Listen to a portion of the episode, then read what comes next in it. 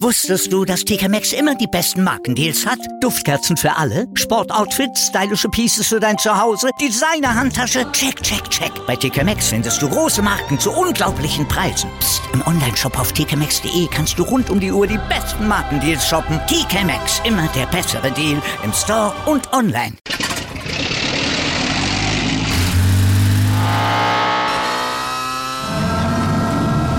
Von 0 auf 100. Aral feiert 100 Jahre mit über 100.000 Gewinnen. Zum Beispiel ein Jahr frei tanken. Jetzt ein Dankeschön, rubbellos zu jedem Einkauf. Alle Infos auf aral.de. Aral, alles super. Nur noch wenige Stunden, dann steigt's das große Spiel. Das EM-Halbfinale zwischen Deutschland und Frankreich in England in Milton Keynes und natürlich ist das Stand jetzt ein großes Thema des Tages. Ja, und damit auch für uns. Wie ist denn der Stand jetzt beim deutschen EM-Team vor dem Halbfinale heute Abend gegen Frankreich? Darauf schauen wir natürlich und haben zudem Expertin Lisa Schmitz zum Gegner befragt. Außerdem analysieren wir den Stand jetzt der großen Vier in der Bundesliga und wir fragen uns, was ist eigentlich dran an den Dopinggerüchten gegen die Tour-Dominatoren von Jumbo Wismar? Tolle Themen heute für euch und damit einen schönen guten Morgen zu Stand jetzt, dem ersten Sportpodcast des Tages und wir werden auch heute unterstützt vom Sportinformationsdienst SID. Ich bin Andreas Wurm. Und ich bin Malte Asmus und wir würden uns freuen, wenn ihr uns liked, besternt, rezensiert und natürlich abonniert und wenn ihr weiter sagen würdet, dass man uns überall hören kann, wo es Podcasts gibt und dass wir der Podcast sind, dessen Newsteil immer dann, wenn was passiert, aktualisiert und auf den dann richtigen Stand jetzt gebracht wird und das durchaus auch mehrmals am Tag. Darüber spricht heute die Sportwelt. Stand jetzt. Die Themen des Tages im ersten Sportpodcast des Tages. Stand, Stand, Stand, Stand. Jetzt. Mit Andreas Worm und Malte Asmus auf meinsportpodcast.de. Interview. Wembley ist zum Greifen nah. Mit dem Traumziel vor Augen will das deutsche Team, das DFB-Team der Frauen heute Abend im Halbfinale gegen Frankreich jetzt zuschlagen, die Französinnen schlagen. Leider müssen sie das ohne Clara Bühl tun, denn die hat Corona. Die letzte Ausfahrt vor dem Endspiel hat es aber aus noch mehreren Gründen in sich. Aber Bundestrainerin Martina Voss-Tecklenburg hat erklärt, dass ihr Team bestens eingestellt sei auf die Französin. Aber wo genau hat sie die Truppe drauf eingestellt? Was macht die Französin aus? Ex-Nationaltorhüterin Lisa Schmitz, die spielt ja in Frankreichs erster Liga in Montpellier. Die kennt die Spielerin der Franzosen natürlich bestens. Ja, Lisa, was erwartest du von dem Spiel heute Abend? Die Deutschen treffen mit Frankreich auf einen der stärksten Gegner dieses Turniers und ich denke, es wird ein wirklich sehr ansehnliches und intensives Fußballspiel werden. Die Deutschen müssen zusehen, dass sie sehr kompakt stehen, um das ähm, schnelle Spiel der Französinnen unterbinden zu können, die gerne mit Drang nach vorne ähm, den Torabschluss suchen. Da muss die Abwehr wirklich sor dafür sorgen, dass ähm, ja, kein Ball da durchkommt. Und ähm, ich freue mich schon sehr darauf, dieses Spiel anschauen zu können. Und ich glaube, es wird ein ausgeglichenes Spiel. Und von vornherein ist es schwer zu sagen, wer das Spiel gewinnen wird. Worauf müssen wir denn achten bei den Französinnen? Also das ist ja ein sehr, sehr starkes Team, aber die eine oder andere ist vielleicht doch besonders gefährlich für die deutschen Spielerinnen. Ein großes Augenmerk muss die deutsche Verteidigung auf Selma Bacher zum Beispiel werfen, die im letzten Spiel eingewechselt wurde und nach ihrer Einwechslung für unfassbar viel Aufmerksamkeit und Torgefahr gesorgt hat. Die ist sehr, sehr zweikampfstark, dribbelstark und hat einen sehr guten Abschluss. Ähm, außerdem Cascarino, ähnliche Spielerin, ähm, sehr torgefährlich. Also da haben die Französinnen einige Spielerinnen, die mit Zug und Drang zum Tor aktiv sein können. Natürlich äh, Wendy Renard, die Verteidigerin, bei Freistößen, Flanken und Eckbällen extrem kopfballstark ist. Da kann man auch gut mal fünf Spielerinnen um sie herum positionieren und trotzdem kommt sie dann zum Kopfball. Da muss sich die deutsche Trainerin etwas einfallen lassen, um dafür zu sorgen, dass entweder gar keine Ecken oder Freistöße erst zustande kommen oder dann ähm, diese gut verteidigt werden. Der Ausfall Corona-bedingt von Clara Bühl heute bekannt gegeben, ist natürlich ein herber Rückschlag für die Mädels, die sehr ähm, angewiesen sind auch auf Clara Bühl. Mal sehen, ob Jule Brandt diese Position dann einnehmen kann und ähnlich ausführen kann oder ausüben kann wie Clara. Es wird schwierig. Aber ich denke mal, die Spielerinnen, die sonst noch auf der Bank sitzen, werden auch dafür sorgen, dass ähm, sie 100 Prozent geben, um die Mannschaft zu unterstützen. Sag mal, wie wird das bei euch in der Mannschaft gehandhabt? Wie müssen wir uns das vielleicht auf dem Trainingsplatz vorstellen? Ihr seid deutsche Spielerinnen dort in der Mannschaft, ansonsten ganz viel Französinnen. Neckt man sich da? Ähm, laufen da vielleicht sogar schon Wetten? Und letztlich, was denkst du denn, wie es ausgeht? Hier in Montpellier, in meiner Mannschaft, wird natürlich seit dem Einzug der Französinnen ins Halbfinale viel über dieses Spiel gesprochen. Deutschland gegen Frankreich. Ähm, in meiner Mannschaft sind ja auch Johanna Elsig und Helena Petermann also sind wir drei, die die deutsche Mannschaft vertreten ähm, gegen viele, viele Französinnen. Und ähm, ich denke mal, dass entweder heute oder morgen Vormittag da auch noch eine Wette zustande kommen wird. Und ich werde natürlich auf uns setzen, auf Deutschland und sage, dass wir einen 2 zu 1 Sieg einfahren werden. Leider ein Gegentor bekommen, aber Hauptsache ein Sieg sagt man doch immer so schön. Analyse. Bis zum Bundesligastart ist ja noch etwas mehr als eine Woche hin. Ja, Zeit für uns mal schon mal so eine kleine Bestandsaufnahme zu machen. Vielleicht so einen kleinen Stand-Jetzt-Check. Ja, ich würde sagen, wir nehmen uns mal die Top 4 vor. Also die vier Teams, denen die besten Chancen auf die Champions League Plätze äh, eingeräumt werden können in diesem Jahr. Und das sind natürlich die üblichen Verdächtigen, ne? also Leipzig, Leverkusen, Dortmund und selbstverständlich die Bayern. Für Leipzig und Bayern geht's ja am Samstag schon im Supercup gegeneinander. Ja, bei Leipzig sorgte die Vertragsverlängerung von äh, Starstürmer Christopher Nkunku bis 2026 natürlich für Freude und auch für Zuversicht, denn wenn Nkunku auch nur annähernd so gut wie die letzte Saison spielen sollte, dann dürfte in Sachen Champions League Qualifikation eigentlich nicht wirklich was anbrennen. Aber dafür muss auch insgesamt noch ein bisschen was passieren. Die Truppe muss sich noch besser finden. Ja, und auch noch personelle Änderungen hinnehmen. Leimer wird vielleicht ja noch zu den Bayern gehen, ist da wärmstens umworben. Da geht's wahrscheinlich noch um viel, viel Geld. Mukiele geht zurück in die Heimat zu PSG. Und David Raum wird von Hoffenheim kommen. Ja, und das wäre eine richtige Ansage an die Konkurrenz. So eine Ansage hat ja auch Bayer Leverkusen schon gesendet mit den vorzeitigen Vertragsverlängerungen von Florian Wirz und Torjäger Patrick Schick, also zwei absolute Leistungsträger und Identifikationsfiguren. Die haben bis 2027 verlängert. Das unterstreicht zum einen ja die Ambition von Bayer, also eben doch mal da oben wirklich richtig fest anzuklopfen und das macht man natürlich am besten, wenn man für Kontinuität im personellen Bereich dann sorgt. Du sprichst es an, personeller Umbruch, das ist auch das Stichwort bei Borussia Dortmund in dieser Transferphase auf der Trainerposition.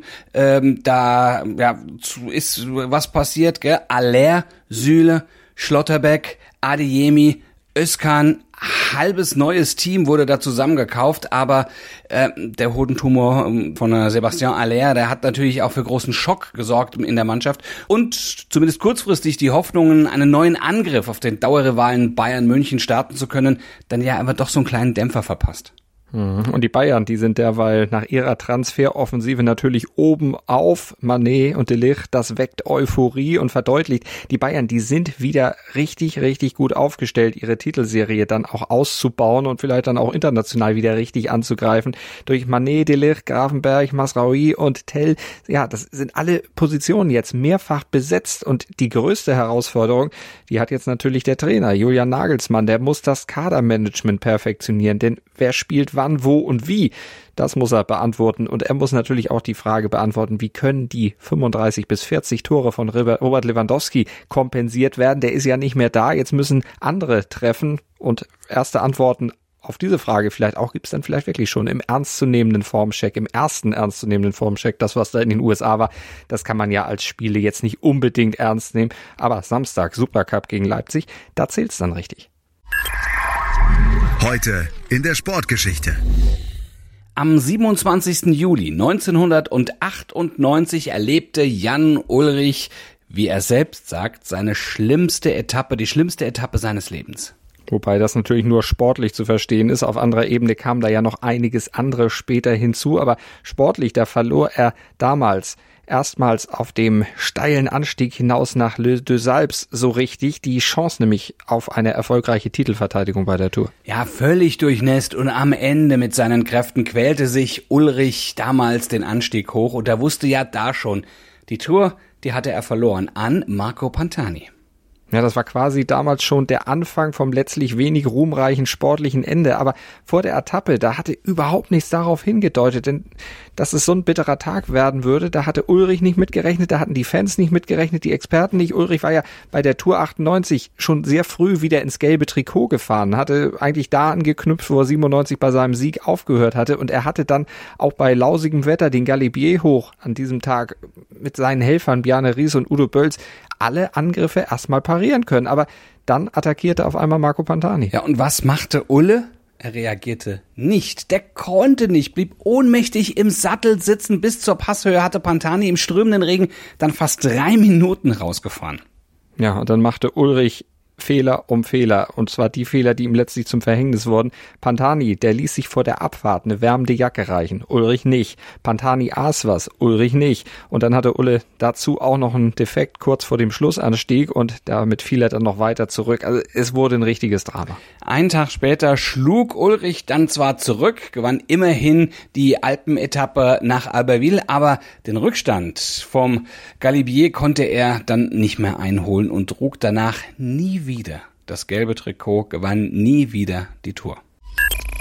Analyse. Und das, was Ulrich da widerfahren ist, am Ende nie wieder die Tour gewinnen zu können, ja, das hatte ja dann auch mehr oder weniger später dann auch mit dem Thema Doping zu tun. Apropos Doping, der Sieg von Jonas Wingegaard 2022, ja, wie viel hat das denn eigentlich noch, noch mit Doping zu tun? Also, das war ja auch eine Tour der Superlative für sein Team Jumbo Visma. Die gewannen durch Winkegaard das gelbe Trikot, auch die Bergwertung und Wout van Aert holt ja dann auch das grüne Trikot und die Durchschnittsgeschwindigkeit von Winkegaard lag bei 42,026 Stundenkilometern. Damit ist diese Tour die schnellste Tour aller Zeiten. Man sagt, der Radsport ist Stand jetzt so sauber wie seit Jahrzehnten nicht, aber also kann das alles, diese Geschwindigkeiten, diese Wahnsinnsperformance mit rechten Dingen zugegangen sein?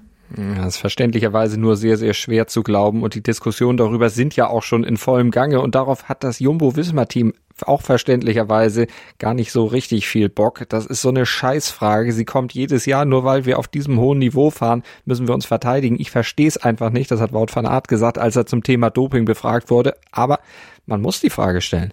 Ja, Wingegaard selbst äh, sieht das Ganze ein bisschen gelassener. Er sagt selbst, keiner von uns nimmt etwas Verbotenes. Klar, was würde der denn auch sagen? Vielleicht jetzt Jahre später. Wir sind wegen unserer Vorbereitung so gut.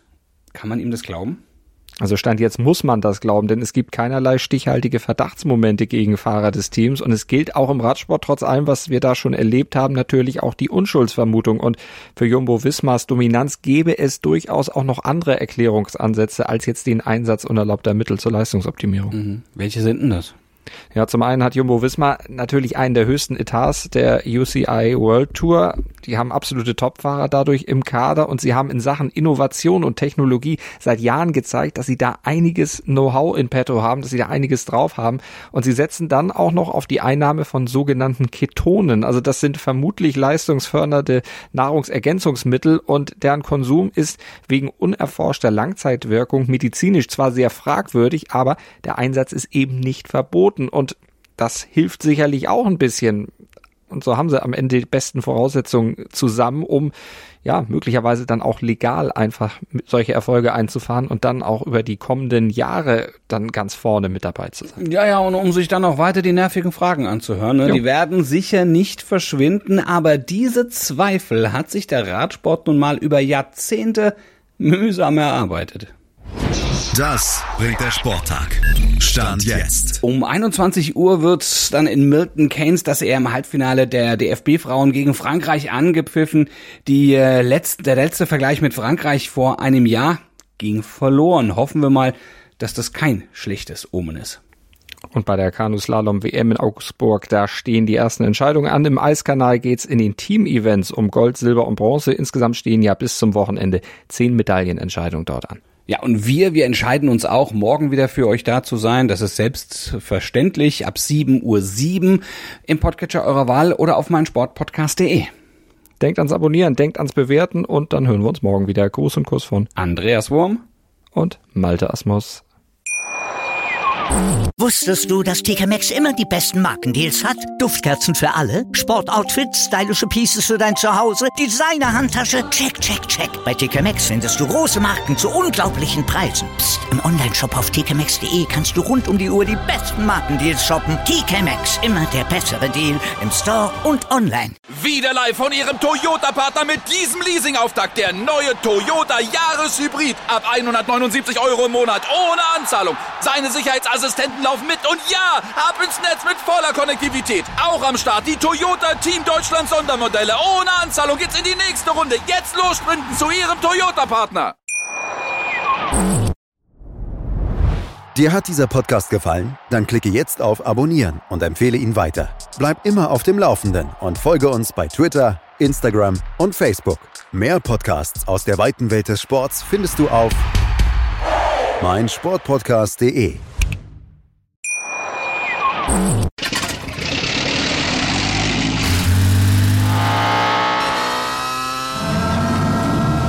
Von 0 auf 100. Aral feiert 100 Jahre mit über 100.000 Gewinnen. Zum Beispiel ein Jahr frei tanken. Jetzt ein Dankeschön, rubbellos zu jedem Einkauf. Alle Infos auf aral.de. Aral, alles super.